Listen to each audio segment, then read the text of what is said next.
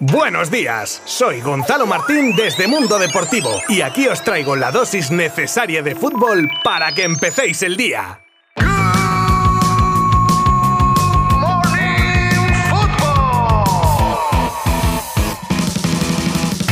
Hola amigas, amigos, sed todos bienvenidos a un nuevo episodio de Good Morning Football. Jueves 15 de septiembre, completada la segunda jornada de la Champions, nos centraremos en los equipos españoles, pero también os haré repaso rápido del resto de marcadores. Y ya metidos en materia noticiosa, vamos a hablar del posible día y hora del Barça Madrid, de la renovación por fin de Gaby, un nuevo robo en casa de un jugador de fútbol, cómo está la diferencia a día de hoy en el salario en el mundo arbitral español entre hombres y mujeres, y bueno, más cositas que os van a interesar seguro. Os habla Gonzalo Martín desde Mundo Deportivo y empezamos en 3, 2, 1.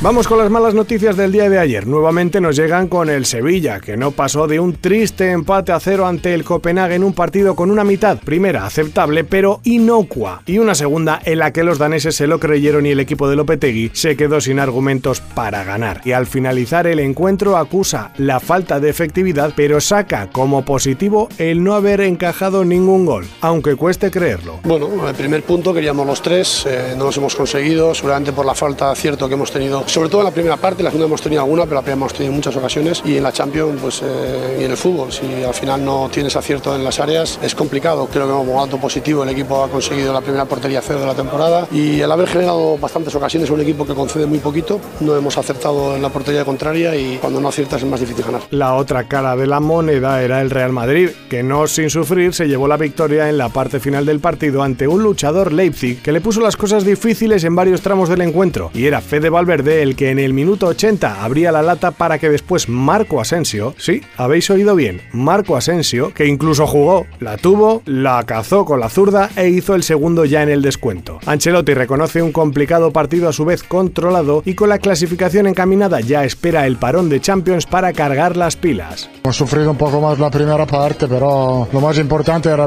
evitar darle espacio a a la espalda, controlar bien el partido, empujar un poco más en la segunda parte de lo que hemos hecho. La clasificación está bien encarrilada, hemos ganado los primeros dos partidos, ahora tenemos un otro partido después del parón. Eh, con el parón vamos a recoger un poco de energía. El resto de encuentros de ayer fueron los siguientes: Shakhtar 1, Celtic 1, Milan 3, Dinamo de Zagreb 1, Maccabi 1, PSG 3, por cierto marcó todo su tridente al completo, Chelsea 1, Salzburgo 1, City 2, Dortmund 1, Juve 1, Benfica 2 y Rangers 0, Nápoles 3. Y para hoy tenemos los partidos de Europa League en los que estarán la Real, que se enfrenta al Omonia Nicosia, y el Betis al Ludo Goretz. También tenemos participación española en la Conference con el Villarreal que visita al Hapoel. Hoy se juegan un porrón de partidos más y todos los podréis seguir minuto a minuto desde nuestra web y redes sociales.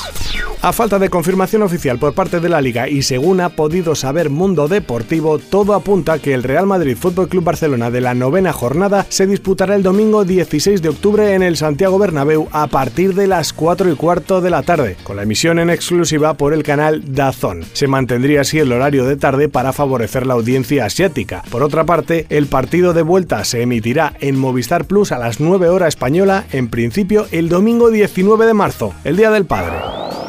Ya es oficial, Gaby renueva con el Barça hasta 2026. Después de muchos, muchos meses de negociaciones y tras esperar a que alcanzara la mayoría de edad y se resolvieran los problemas de fair play financiero de la plantilla, el Barça anunció ayer que firmará hoy a las 6 de la tarde en el Spotify Camp Nou, que estará abierto al público. Con su nuevo contrato, al margen de, por supuesto, ver mejorada su ficha, Gaby ingresará en el selecto club de los mil millones de cláusulas de rescisión. Y otro robo que se ha producido en casa de un fútbol futbolista de alto nivel, algo que está ya dejando de ser noticia por desgracia, ya que cada vez es más habitual esta práctica por grupos de ladrones. En esta ocasión el perjudicado ha sido Thomas Müller, al que le sustraían objetos por valor, según The Bild, de medio millón de euros, mientras estaba jugando su partido de Champions frente al Barça. Con el tema aún en el candelero de la queja formal en forma de no presentarse a los partidos de las árbitras de la Liga Femenina de Fútbol, conocemos los datos de la diferencia de salarios entre árbitros y árbitras en España. Los hombres cobran 300.000 euros anuales, mientras que las mujeres 300 míseros, añado yo, euros por partido. Con una propuesta por parte de la Liga de aumentar ese salario a 1.650 euros por partido y 825 para las asistentes, desde las instituciones entienden que las peticiones deben adecuarse a la realidad del fútbol femenino. Curioso y desagradable a su vez un detalle sobre el partido que jugaban ayer Maccabi y PSG, y es que si bien las estrellas parisinas son las más buscadas por los aficionados y las más coreadas por norma general, en este caso aparecía el nombre de otro jugador del PSG que fue mencionado más que los grandes. Se trata de Akraf Hakimi, y el motivo es su ideología, por lo que ha sido un jugador siempre repudiado en Israel.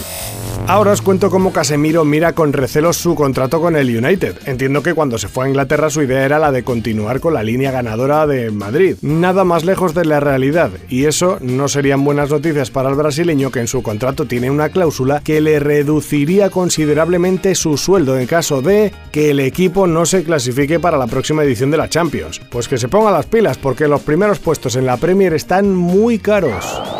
Y vamos a terminar el Good Morning Football de hoy en Inglaterra también, desde donde los nuevos dueños del Chelsea, con Todd Boehly, su presidente a la cabeza, admiten que quieren tener una red de equipos satélite, si se les puede llamar así, al igual que tiene el Manchester City, por ejemplo. A este proyecto lo llaman el Chelsea Football Group, y aunque comentan que no será de un día para otro, dicen que ya están trabajando en ello.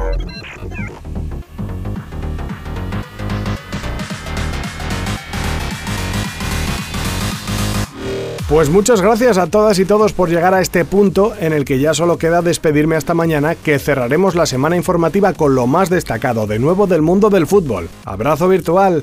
Adiós. Mundo Deportivo te ha ofrecido Good Morning Football, la dosis necesaria de fútbol para comenzar el día.